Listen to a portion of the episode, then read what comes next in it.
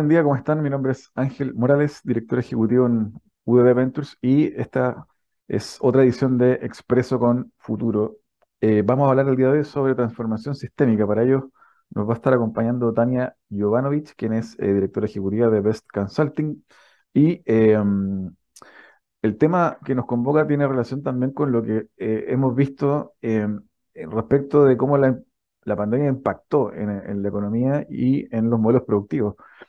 Desde el teletrabajo hasta la digitalización de ciertos procesos y el e-commerce, la explosión del e-commerce, producto de, la obligación que muchos de nosotros tuvimos que, a la, que nos tuvimos que ver eh, eh, involucrados y afectados producto del encierro y tuvimos que hacer muchas compras de manera online. Eso impactó hacia abajo a las pymes que vendían sus productos de manera física y tuvieron que pasarse obligadamente también al mundo digital. De eso y mucho más vamos a estar conversando el día de hoy con Tania Jovanovic. No se lo pierdan al regreso de esta breve pausa.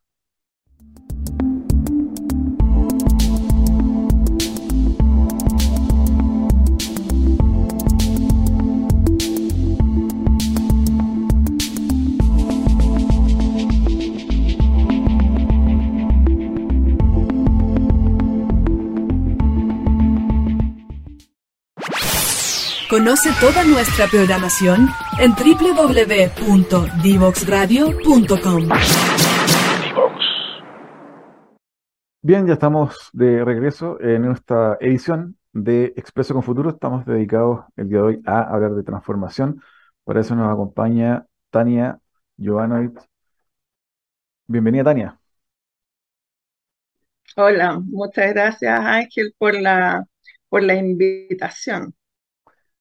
Tania, cuéntanos un poquito de ti para, que la gente que no te conoce eh, sepa un poquito de tu historia y, cómo te involucraste en, temas de transformación. Uy, ¿por dónde empiezo? Digo yo. Bueno, siempre me gusta presentarme por mi propósito. Mi propósito es lograr transmitir qué es esto en realidad de la transformación organizacional y la importancia también del ser humano en esto, que no se vea como algo tan tan, tan tecnológico. ¿Cómo comencé en esto? Bueno, yo soy ingeniero civil electrónico. Aprovecho a saludar a todos los tan sanos de, de la Universidad Santa María. Eh, entonces tuve muchos años en tecnología, de hecho estuve 20 años en, en, empresas, en corporaciones de tecnología y telecomunicaciones. Así que estaba muy inmersa en el mundo tecnológico, pero siempre sentía que faltaba algo, como que a la tecnología así tan pura, yo decía algo como que hay, había un bichito, como decimos en Chile, que, que me faltaba. Y cuando descubrí la transformación digital hace unos cuatro años, ahí logré conectar esta parte más humana con la parte tecnológica, que en realidad es lo que tienen que lograr ver las organizaciones, cómo conectan este pic tecnológico que nos trae la cuarta revolución industrial con la transformación de las personas, de nosotros, de nosotras. Y eso es lo que en realidad es la transformación digital. Y por eso es que no hablamos de digitalizar para transformar, por ejemplo, sino que hablamos de transformación digital, que significa más una transformación organizacional que en realidad solamente poner tecnología. O sea, la vamos a usar de todas maneras, o sea, la usamos en el día a día, pero que no sea como un fin, sino que venga como a apoyarnos a esta transformación nos apoyen en colaborar, nos apoyen en enfocarnos en el cliente, nos ayuden a enfocarnos en los colaboradores y finalmente nos ayude a no solamente transformar la organización, sino que transformar el mundo. Tania, eh, preguntarte ahí, haciendo un poquito de historia, ¿cómo fueron esos, esos pasos previos eh, en, en, en, Gastelco, donde te tocó eh, trabajar? ¿Qué viste ¿Qué te llamó la atención? ¿Qué te sorprendió en torno a, cómo la tecnología está dejando un poco de lado tal vez ese proceso más cultural, más de los equipos que forman las empresas? ¿Y, cómo eh, en tu experiencia eh, se vio venir esto de la transformación digital slash transformación cultural? O sea, imagínate, yo empecé a, a trabajar en el siglo pasado empecé a trabajar en 1999, fue mi primer trabajo, mi primera pega, como decimos acá. Eh, entonces el mundo era muy diferente, no solamente la tecnología que usamos, llevamos pocos años con Internet de partida, eh, y, entrar a trabajar a una empresa en ese, en ese, año entré a trabajar al Catel en un área de preventa, o sea, en un área eh, bien técnica, pero dentro de área comercial. Entonces la forma de trabajar, el liderazgo, la forma de trabajar, de tratar a los clientes, la forma de usar la tecnología era totalmente diferente como lo hacemos ahora. Entonces, viendo toda esa evolución que yo todavía no tenía idea, o sea, era, uno entra a trabajar y es como, yo creo que es como que ni siquiera uno busca mucho el primer trabajo, como donde uno llega. Y estuve trabajando en varias compañías internacionales, bueno, Alcatel que es, francesa, estuve en otras que, que, son de Estados Unidos, entonces además las culturas bastante diferentes. Pero era muy, muy, muy de tecnología, nadie se preocupaba de los colaboradores. En esa época incluso se fumaba en la oficina.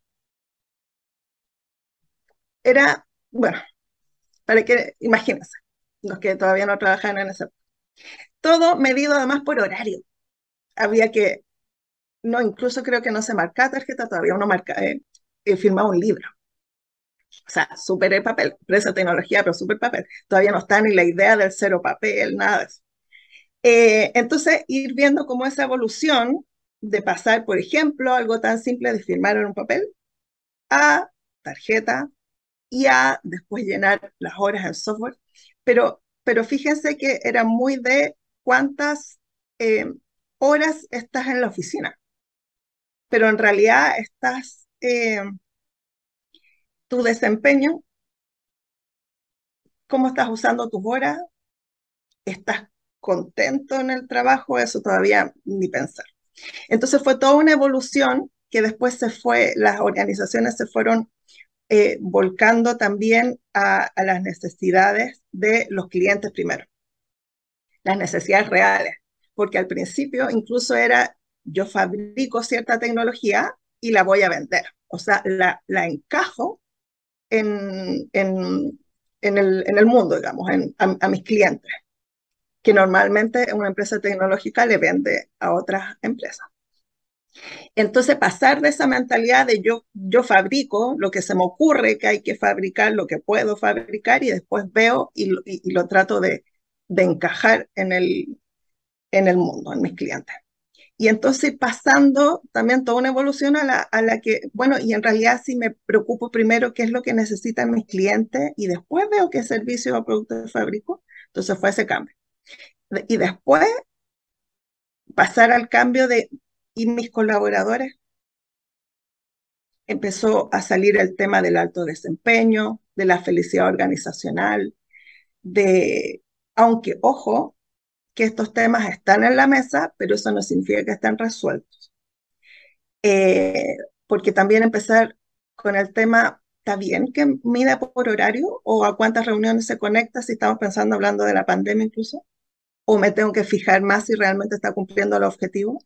Entonces, ha sido todo un cambio de paradigma.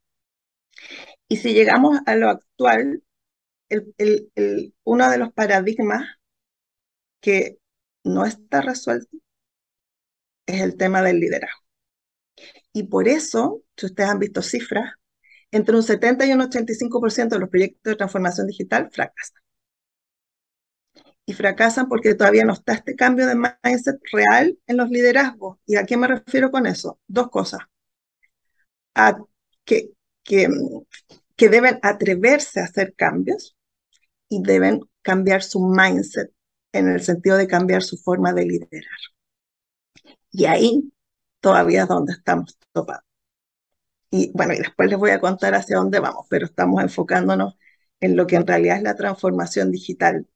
Cuando uno piensa en la transformación digital como algo puramente digital o de automatizar procesos, y me enfoco con esa mirada, que, hay un poco una confusión con eso, no hay que cambiar la forma de liderar. Porque si, si yo como gerente de una empresa eh, me enfoco en que hay que automatizar los procesos, entonces no estoy cambiando mi forma de, liderar. yo estoy convencido o convencida de que estoy haciendo cambios en la organización, pero en realidad no estoy haciendo mucho, porque sigo liderando de la misma forma, sigo midiendo de la misma forma eh, y sigo incluso con mi visión a largo plazo también de la misma forma. Entonces no voy a lograr cambios. por eso es que la transformación digital está fracasando. Eh, eso justamente te quería preguntar, bueno, en el próximo bloque vamos a hablar en detalle, pero hay un, hay un autor, eh, entiendo se llama Tony Saldaña, que tiene un, libro sobre por qué fracasa la, transformación digital, entre otras cosas. Y bueno, ya que lo tocaste, a tu juicio, en general, eh, que de esto mucho no se habla, eh, como que parece que todos los procesos de transformación digital son exitosos. Cuando uno ve los diarios y, y las noticias y los reportes y y, las fotos al final, pero parece que no tanto. Cuéntanos, a tu juicio, a qué se puede deber el fracaso de un proceso de transformación digital en una empresa. Lo primero es no entenderlo, no entender de qué se trata. Entonces, como se confunde, se confunde con, a ver, con, como yo decía recién, con automatizar un proceso o con armar un e-commerce. O, porque pensando en, empresas más pequeñas, por ejemplo, una pyme, eh, ya armo mi web, me, implemento un e-commerce, entonces hice mi transformación digital. O una empresa más grande, eh, implementé inteligencia artificial, eh, em, implementé un software nuevo o herramientas de colaboración tecnología para colaborar, digamos, adentro de la organización, entonces estoy haciendo la transformación digital. Y resulta que no es así. Tampoco significa que esté malo que ponga tecnología, ojo, pero eso no es hacer una transformación digital, es automatizar, digitalizar, armar un e-commerce, es así. Pero eso no me está ayudando a que transforme mi negocio, no me está ayudando a que, a que transforme porque incluso voy a ir más atrás, ¿por qué me tengo que transformar? Porque si llegamos a esta conversación, alguien podría decir, bueno, pero yo me voy a dedicar a, mm, automatizar mis procesos y, ya, no me importa la transformación. Pero ¿dónde está el meollo aquí?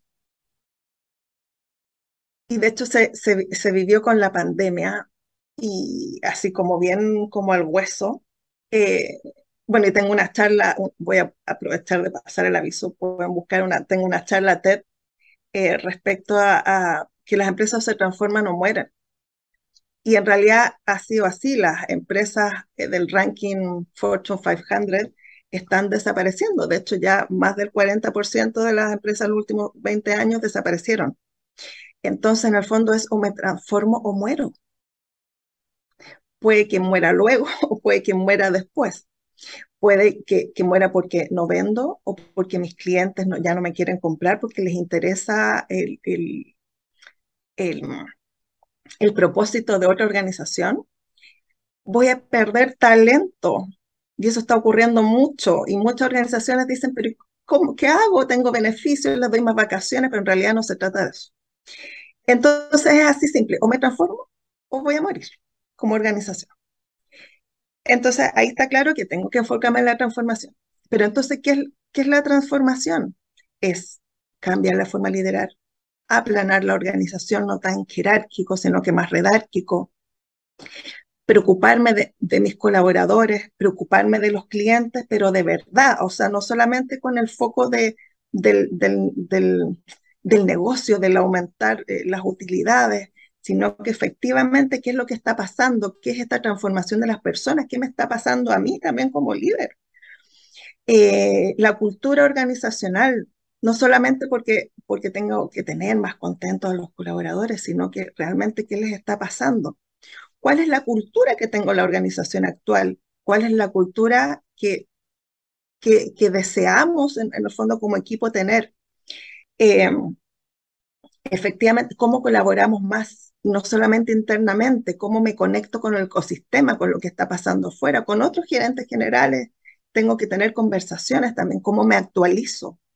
Entonces hay muchas, muchas cosas que, que se pueden resumir en propósito, tener un propósito trascendente, para dónde va la organización, por qué existe, liderazgo, nueva forma de liderar, cultura organizacional y finalmente, por supuesto, tecnología. Pero la tecnología que me apoye estos procesos, estos cambios, que me apoye a conocer a los clientes, que me apoyen, que podamos colaborar realmente dentro de la organización, que, que me apoye en, en impulsar realmente mi propósito.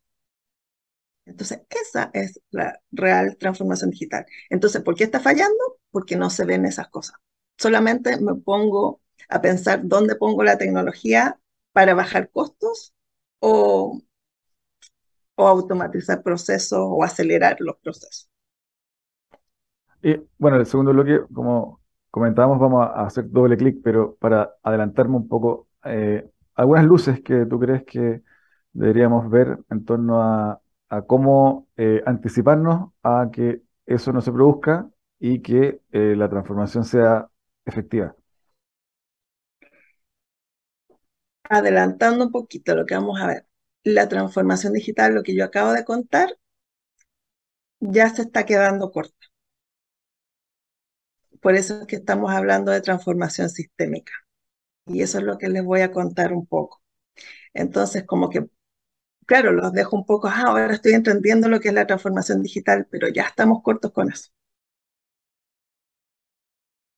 Y eh, en esa línea, eh, Tania, también eh, preguntarte cómo estamos en torno a transformación digital y estos procesos, transformación cultural en Chile, comparado con Latinoamérica y tal vez Europa, Estados Unidos. ¿Cómo, cómo los ves? Ahí hay algo un poco como tramposo, porque hay, bueno, hay muchas estadísticas, hay pocas sí internacionales, más bien se enfocan como en cada país. Pero ¿por qué digo hay algo un poco tramposo? Porque cada vez que veo algunas estadísticas, eh, lo primero que hay que analizar es si realmente está hablando de transformación digital o está hablando de implementar tecnología. Si hablamos de implementar tecnología, eh, Chile está bastante bien. Eh, de hecho, ustedes saben que hasta exportamos conocimiento. Pero si hablamos de transformaciones, eh, estamos atrasados, y no solamente en Chile, sino que en general en todo el mundo, por, porque no se está entendiendo esto. De hecho, cuando yo les comenté esto del porcentaje de fracaso que hay entre un 70 y un 85%, esto a nivel mundial. Esto no es en Chile, esto lo habla Gallup, eh, lo habla McKinsey, lo habla eh, la revista Fortune. entonces, en realidad estamos muy atrasados porque todavía falta entender esto y que cuesta, porque en el fondo el tema es que es un cambio de mentalidad. Y eso es muchísimo más difícil que implementar tecnología, porque la tecnología está, la tenemos, existe, o sea, está a nuestro alcance, está desarrollada, o sea, me consigo un buen partner eh, tecnológico y puedo implementar herramientas están, hay muchísimo desarrollo. Eh, entonces, eso es fácil, pero no es fácil cuando pienso cómo voy a hacer el cambio organizacional. Eh, entonces nos falta, nos falta muchísimo. Em, hay una, la, el análisis que más me gusta es el índice de transformación digital de la Cámara chilena, eh, de la Cámara de, de, Comercio de Santiago, perdón, y PMG, eh, y la, el último que lanzaron, bueno, hace poquito pregunté cuándo iban a lanzar otro, fin de año se viene el, el siguiente, eh, pero el anterior, eh, en el índice de transformación digital, la parte tecnológica en Chile, subimos, o sea, estamos mejor. Pero el índice total, retrocedimos.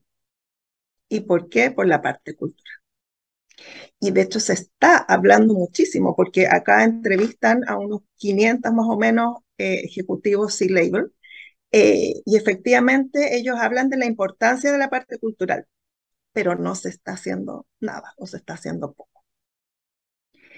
Em, porque, y, y también esto implica que hay muchas cosas que conectar y eso también es lo difícil.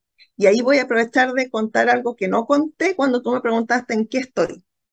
Muchas veces me preguntan, bueno, pero ya, ¿y tú a qué te dedicas? Porque hago cosas que parecen diferentes, pero voy a explicar Yo me dedico en realidad a la transformación organizacional, pero estoy en el directorio de mujeres líderes de la Araucanía. Y uno dice, ¿qué tiene esto que ver con la transformación organizacional? Porque no puede haber transformación si no hablamos de temas, por ejemplo, de equidad. Estoy en el directorio de los exalumnos de electrónica de la Universidad Santa María. Y entonces, ¿qué tiene que ver con, imagínense que tiene que ver una cosa con la otra? Por supuesto, porque ahora tenemos que conectar tecnología con equidad. De hecho, acabo de terminar un, curso de, de modelos de negocio con impacto. ¿Por qué? Porque no podemos hablar de transformación si no estamos pensando cómo estamos impactando el ecosistema, cómo estamos impactando en, en, en la sociedad, en el planeta, en, cómo estamos contaminando. Entonces hay muchas cosas que cuando pensamos en una transformación organizacional necesariamente tenemos que conectar. Y de hecho por lo mismo yo vivo, vivo estudiando, porque si no, eh, no es imposible que tú puedas ayudar a organizaciones si, si no estás eh, mirando lo que está pasando en el mundo. Y ese es como mi primer consejo a los liderazgos, directorios, gerentes generales salgan al mundo, conversen, vean lo que está pasando. Ya no vean como el del lado como una competencia, sino que como un colaborador. De hecho, no sé si han escuchado el término colaboración radical, es esa. Cuando tú haces este cambio de mindset de la competencia y empiezas a ver cómo colaboro. Cómo colaboro con quien antes yo pensaba que era mi competencia. Esa es la colaboración radical.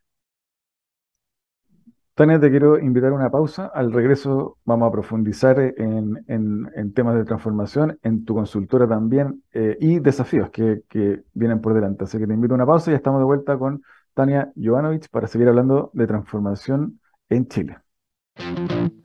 ¿Quieres ser un protagonista?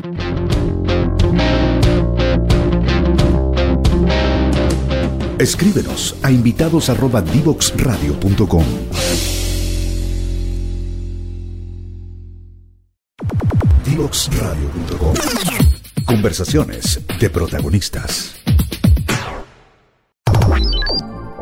Historias desde los protagonistas en divoxradio.com. Bien, ya estamos de regreso. Seguimos conversando con Tania Jovanovic sobre transformación y eh, Hablaste de colaboración radical, es un concepto bastante interesante, poco, poco común en, las empresas, bueno, en la cultura chilena, por así decirlo. Eh, y en ese sentido, eh, a tu juicio, ¿qué eh, elemento qué, o qué caminos eventualmente podrías recomendarle tomar a una empresa para caminar hacia esta transformación cultural permanente y a, esta, a este modelo de colaboración radical, incluso con sus competidores? Es que el primer paso es, es entendernos como parte de un todo, parte de un sistema. No, es imposible que hagamos transformación en nuestra organización solos. Entonces la colaboración radical va primero en que nos insertemos en el ecosistema, nos insertemos con el ecosistema en el sentido de eh, otras empresas, universidades, entidades estatales, el ecosistema donde incluso estoy inserto como, como me, refiero al barrio, incluso donde tengo mi oficina. Eh, empezar a interactuar con todo esto y, ver cómo, cómo nos, nos colaboramos. De hecho, hay un término que a mí me encanta que es el Ubuntu. El soy porque somos soy porque somos juntos. Y en el fondo, este tema de la colaboración es algo intrínseco en el ser humano.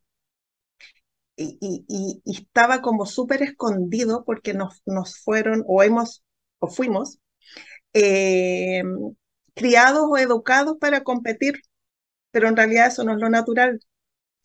Y cuando uno se atreve como a romper ese paradigma y empezar a colaborar eh, de forma natural, se arma como un círculo virtuoso, eh, que en el fondo doy y recibo. Esto suena como bien así, como holístico, como... pero en el fondo es así, es, real. Eh, cuando, cuando colaboro sin miedo, incluso en, en, en startups, en emprendimientos, cuando está como ese miedo, no, es que no voy a contar lo que se me ocurrió, la idea de negocio que tengo, porque me la van a robar. Eso no va a ocurrir, porque en el fondo no es la idea, sino que cómo lo llevas a cabo después. Y para llevarlo a cabo necesitas colaboración, necesitas socios, necesitas clientes, necesitas mentores. Entonces, en el fondo, si uno lo piensa desde el punto de vista de emprendimientos, de organizaciones, incluso de personas, eh, no puedes hacer las cosas solo, o te vas o, o, bueno, o hazlas, pero en el fondo te vas a ir quedando atrás. Entonces la colaboración radical es esto, o sea, colaboro, entrego, doy, me abro, ayudo. Y eso va de la mano con el nuevo liderazgo. El, el nuevo líder o la nueva líder es quien facilita, quien habilita y quien ayuda. Entonces, si cambio este paradigma, se, forma, como les decía recién, este círculo virtuoso. Y esto es la, una, o la esencia, se podría decir, de la transformación sistémica. ¿Voy al hueso? ¿Cuento ya eso? ¿O todavía no? Tania, eh, me, me hacen una pregunta eh, por interno un, un auditor. Eh, la pregunta en torno a eh, ¿cuál es el, problema que eh, visualizas tú en los equipos de trabajo eh, y que no han podido llevar a cabo transformación digital? ¿Es un tema cultural, de propósito? ¿Por dónde vas? Se cree que es cultural por el tema de la resistencia al cambio, el sistema inmunológico. Y en realidad la resistencia al cambio es bastante un mito y en realidad ocurre porque, y es natural, como colaboradores nos pasa cuando hay cambios, pero nadie nos dice por qué nos resistimos. Pensamos, no, por ejemplo, el software anterior era mejor, el jefe o la jefa anterior era mejor, la oficina anterior era mejor. Pero cuando tengo un propósito potente, tengo un propósito que realmente lo, lo he llevado hacia la organización, cuando tengo un propósito, misión, visión, valores que, que yo he logrado permear a la organización de eso, y cuando empiezo a hacer cambios, realmente eh, explico, ayudo y facilito, cuento el por qué voy a hacer cosas, por qué es lo que va a pasar, cómo impacta el rol de cada uno de los colaboradores en lo que se viene, no hay resistencia al cambio. Eh, fluye. Cuando, cuando, cuando realmente me ocupo de ver quiénes en la organización son los agentes de cambio, quiénes son las personas que les gusta hacer transformaciones y quiénes se resisten un poco más, pero entonces los que se resisten, eh, que, que, lo que tienen que hacer es aportar a mantener lo que se está haciendo bien. Y los que tienen más tendencia a hacer cambios son los agentes de cambio, entonces van a ser los que van a ayudar a hacer las transformaciones. Entonces, en realidad, se necesita, se necesita este cambio de mindset de los líderes. Porque, y esto es como un poco, eh, no sé si la palabra es pero, pero el tema es que todo depende de los liderazgos. O sea, si, si no hay un gerente general o un directorio que esté convencido en hacer cambios, no se va a lograr nada. Entonces, necesariamente tiene que partir de arriba, porque tienen que hacer cambios de, de aplanar la organización, de, eh, de desarrollar un propósito transformador masivo, ojalá que, que lo, lo, lo lleven, lo bajen a la organización, que empiecen incluso a, ver cómo atraen talento, pero talento que se fusione con esta cultura que quiero, eh, que quiero fomentar. Entonces, en el fondo, ¿por dónde va? Va mucho por el propósito, por liderazgo y efectivamente por esta cultura que quiero armar. Cuando todo esto fluye, eh, no hay resistencia al cambio. Eh, Tania, cuéntanos, para entrar también en materia, cuéntanos un poquito de, tu consultora ah, eh, y, qué cosas estás haciendo, eh, qué cosas estás metida, qué cosas estás viendo también a futuro. Bien, en la consultora estamos, bueno, llevamos tres años en, The Best Consulting. Lo que hacemos es asesoramos a empresas, medianas empresas y pequeñas empresas en su transformación organizacional. Entonces, justamente los apoyamos en desarrollar este propósito, porque muchas empresas dicen, pero si nosotros el propósito ya lo tenemos, ahí está escrito. Pero realmente ese es el propósito, es un propósito transformador, es masivo, se vive en la organización, entonces los ayudamos en eso. Los ayudamos en este cambio de, de liderazgo. Eh, cuando los liderazgos se abren a hacer cambios, no necesariamente de, o, o o sea, es raro que, que sepan cómo hacerlo. Muchas veces tienen las ganas, el impulso, porque eso es vital. Si, por ejemplo, un gerente general o un directorio eh, nos llama, pero no, no se van a involucrar en este proceso, nosotros no los vamos a ayudar, porque sabemos que, que, es un, una consultoría que, que, va a fracasar. Entonces, eh, los apoyamos en, en hacer estos cambios de liderazgo, los apoyamos en estos cambios culturales, eh, dependiendo de la organización, los apoyamos en generar innovación interna en temas de total experience, o sea, experiencia colaborador y experiencia de cliente. Y finalmente, y yo digo finalmente porque una vez que tenemos todo esto ya entrelazado, coordinado, avanzado, eh, los apoyamos en cuál es la tecnología que deben implementar para que esto fluya.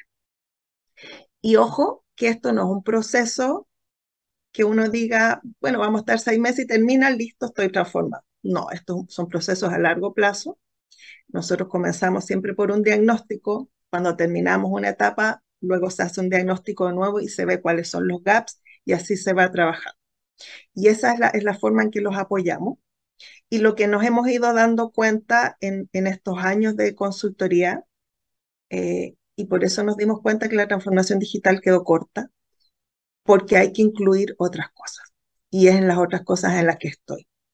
Como por ejemplo, temas de equidad de género, de que no haya sesgos para atraer talento, el cómo atraes talento, cuál talento, cómo mantengo el buen talento y cómo me responsabilizo como organización del el impacto de lo que yo hago, el impacto que tiene en el, en el planeta. Entonces, de ahí viene el, por eso es el propósito transformador masivo, qué es lo que estoy haciendo, qué es lo que estoy entregando al mundo. Cómo mi modelo de negocio, acá me van a colgar los, los fanáticos del modelo de negocio de Osterwalder, que se enfoca mucho en qué es lo que quieren mis clientes. Y de ahí desarrollo todo pero no estoy pensando, a lo mejor lo que quieren mis clientes incluso es, va a ser que quedemos sin bosque, no sé, estoy haciendo algo bien extremista. Pero bueno, mis clientes quieren eso, entonces yo voy a apelar todo. Pero en realidad no se trata de eso, o sea, tengo que ir primero, ¿qué, qué, ¿cuál es mi propósito? ¿Cómo quiero impactar en el planeta? Y entonces cuando parto mi propósito, mis valores, cuál, cuál debiera ser mi, mi oferta de valor respecto a lo que quiero dejar al mundo. Entonces, ¿cuáles son mis clientes que van para esto? ¿Cómo apoyo desde esto a mis clientes? Entonces, un modelo de negocio, y es un modelo de negocio de impacto, de triple impacto, que en realidad tiene una mirada bastante diferente. Y es la necesidad urgente de responsabilizarme como organización en el impacto que entrego al planeta. O sea, ya no, no puedo solamente decir ya voy a reciclar la, la, la huella de carbono, bueno, la mido, eh, compro los bonos carbono, no sé, pero ya no, eso, eh, por eso yo decía que la transformación digital nos quedó corta. Y por eso es imperativo una transformación sistémica. Tania, en, en esa línea, para ir recapitulando, eh, esa eh, transformación sistémica y eh, cómo, cómo, cómo darla, cómo, cómo iniciarla y cuáles, a tu juicio, son, dado esto, los desafíos de la transformación en todos sus colores y sabores para lo que viene para las empresas, dado Mm. esta post-pandemia, entre comillas. Sí. Primero es un, es un cambio de mindset, entender qué es sistémico de partida. Bueno, eso se habla como harto como en medicina, así cuando pensamos que el cuerpo es un todo. Eh, para entender lo que es sistémico, esto significa tener una visión que implica abordar todos los fenómenos, todo lo que sucede como integrantes de un todo. O sea, implica pensar que todo, todo está interrelacionado. Entonces, eh, lo que yo hago en mi organización va a impactar en mis colaboradores, en mis clientes. Los productos y servicios que yo estoy desarrollando impactan en el planeta. Hablábamos recién de la colaboración radical, como yo estoy colaborando con el ecosistema. Entonces, todo, pero todo, todo, todo está interrelacionado. Y esa es cuando, cuando uno dice una, tener una mirada sistémica. Pero ¿cómo, cómo lo, o, cuál, o cuáles deberían ser las cosas que tengo que tomar en cuenta para tener esta mirada? Eh, tengo que pensar que como todo está relacionado ya, pero ¿qué? Las personas, eso significa mis clientes y mis colaboradores, mi negocio, o sea, el modelo de negocio, lo que me dedico los productos y servicios que hago, eh, los colaboradores, como decía, el ecosistema donde estoy inserto. De hecho, Humberto Maturana decía, no, no nos podemos eh, como organización eh, como dejar de lado el, el, impacto que estoy generando en el ecosistema donde estoy inmerso.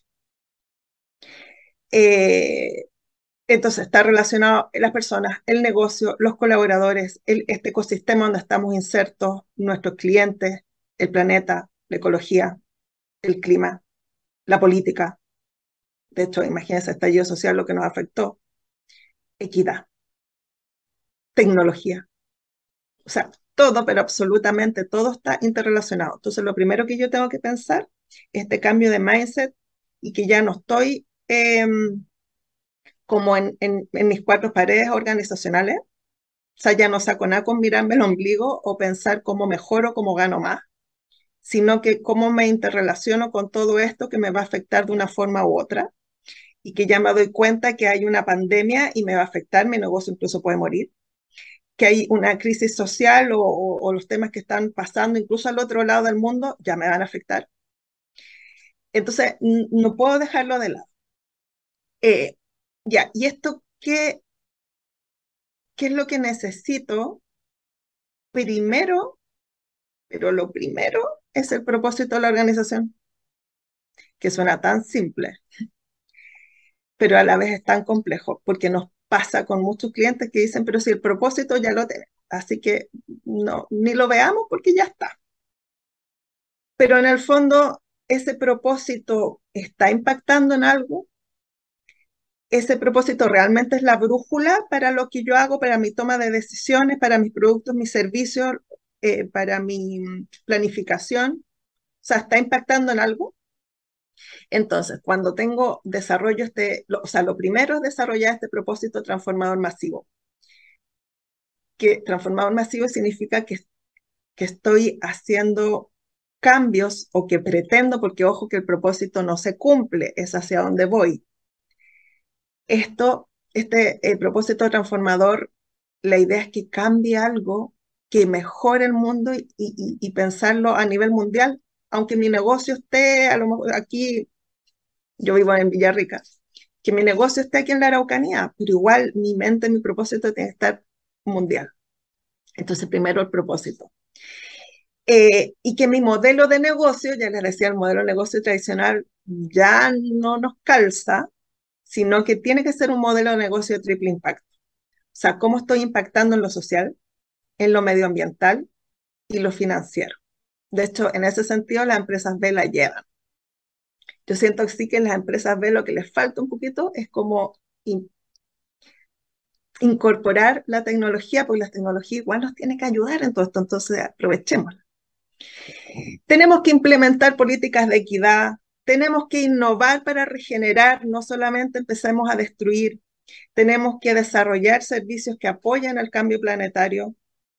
O sea, tengo que dejar, o sea, por supuesto tengo que sobrevivir financieramente, si no estoy diciendo que no, pero tengo que sacarme de la cabeza ese pensamiento de maximizar utilidades.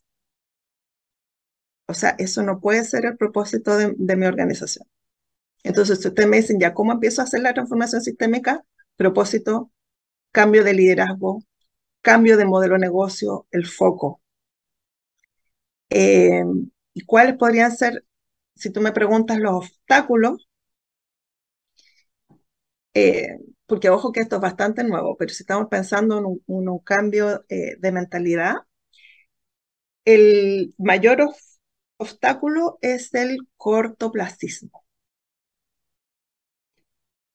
Y acá también me van a asesinar los agilistas. A mí me encantan los marcos de trabajo ágiles, la cultura ágil me encanta, implementémosla. Pero lo que pasa es que estuvimos mucho tiempo pensando en que, había que pensar en corto, en proyectos cortos, en, probar rápido y barato, que está bien, pero eso nos hizo un poco enfocarnos demasiado en el, en el, en el corto plazo, pero tenemos que eh, pensar que en este corto plazo es para desarrollar los productos y servicios pero nuestra visión y propósito como organización tiene que ser a largo plazo, en el sentido de, pensar a largo plazo lo que estoy, cómo estoy impactando en el planeta y en las personas. Entonces, de repente este cortoplacismo ha hecho que, no, que, que, que en el fondo perdamos esta, si lo queremos llamar así, responsabilidad planetaria. Entonces, sí, sigamos cultura ágil espectacular, pero mi, eh, propósito, misión, visión, no lo perdamos. Y el otro obstáculo es el, el, y que lo había dicho porque incluso uno de los obstáculos de la transformación digital como tal es el status quo. O sea, el, el como mantenerse como en la comodidad, eh, y manteniendo ese foco en el maximizar utilidades solamente. No podemos seguir así. Puede parecer, y va de la mano con el corto plazo, puede parecer que, y yo entiendo que obviamente se necesita, pero no solamente estemos, o sea, que eso no sea nuestro propósito final. Eh, yo creo que esos son los mayores obstáculos. Bueno, y lo otro, sí, y hay que ser súper transparente, esto tiene costo. O sea, hacer estas transformaciones implica, eh, y, por eso también es un cambio de mentalidad, porque normalmente cuando hago cambios en la organización, estoy acostumbrado a pensarlo en que voy a o maximizar utilidad o bajar, bueno, que va de la mano, pero voy a bajar costos o voy a vender más.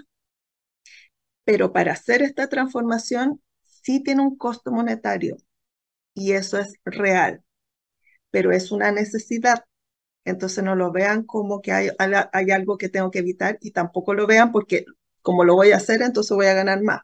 No, es que es un cambio de mentalidad total. Eh, y yo creo que eso como que son, si pensamos en obstáculos, es, es eso, el cortoplacismo, el status quo, el que tiene unos costos monetarios. Yo creo que eso, eso en general es lo, es lo principal. Eh, Tania, para cerrar, ya se nos, se nos fue el tiempo. Eh, solo para cerrar, eh, nos puedas comentar el, el libro, si tienes algún autor que recomendar para, para el cierre. Debo confesar que no me gusta esta pregunta porque me cuesta tanto, así que si yo tengo que decir uno, cuando hay montones de cosas. A ver, esto lo voy a conectar, he hablado muchísimo del liderazgo. La característica fundamental y la principal del liderazgo es la automaestría, el conectarse, el trabajar en uno primero como persona. Entonces, si pensamos en eso, el libro que voy a recomendar se llama GPS Interior de Ignacio Fernández. Perfecto. Lo vamos a anotar ahí a Ignacio Fernández. Oye, Tania, te quiero agradecer todo el tiempo la conversación del día de hoy. Se nos fue volando. Espero tenerte en una próxima versión de, esta, de este programa para seguir conversando de transformación. Te mando un abrazo. Muchas gracias por tu tiempo. Otro para ti. Nosotros vamos a una breve pausa y estamos para el cierre de la edición de hoy de Expreso con Futuro. Divoxradio.com.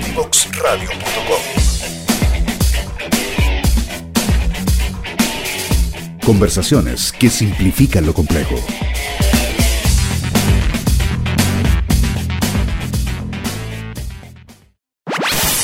Conoce toda nuestra programación en www.divoxradio.com. Bien, ya estamos para el cierre de esta edición de Expreso con Futuro. Estuvimos conversando con Tania Jovanovic sobre transformación digital, transformación cultural. Espero que hayan disfrutado la edición de hoy donde discutimos latamente, reflexionamos sobre cómo las organizaciones deben enfocarse en el propósito de ellas, en una transformación radical de la manera de operar dentro de las empresas mismas y eh, cómo también eh, los líderes deben alinear también el propósito de la empresa con los objetivos personales también de los colaboradores de ella para que se produzca esta transformación sistémica que hablaba que, hablamos en este eh, programa el, el, día de hoy. para ello, también invitarlos a seguir en las redes sociales de eh, Divox Radio para seguir conversando, reflexionando, encontrando otros programas que eh, también reflexionan sobre estos temas. Pueden encontrar otros programas como este en eh, la parrilla de programática de Divox Radio, en LinkedIn, Facebook, Instagram, Twitter, la página web a www.divoxradio.com y también pueden encontrar las ediciones anteriores de este programa Expreso con Futuro un café necesario. Espero verlos en una próxima oportunidad, un nuevo martes a las 9 de la mañana por Divox Radio. Un abrazo. Chao, chao.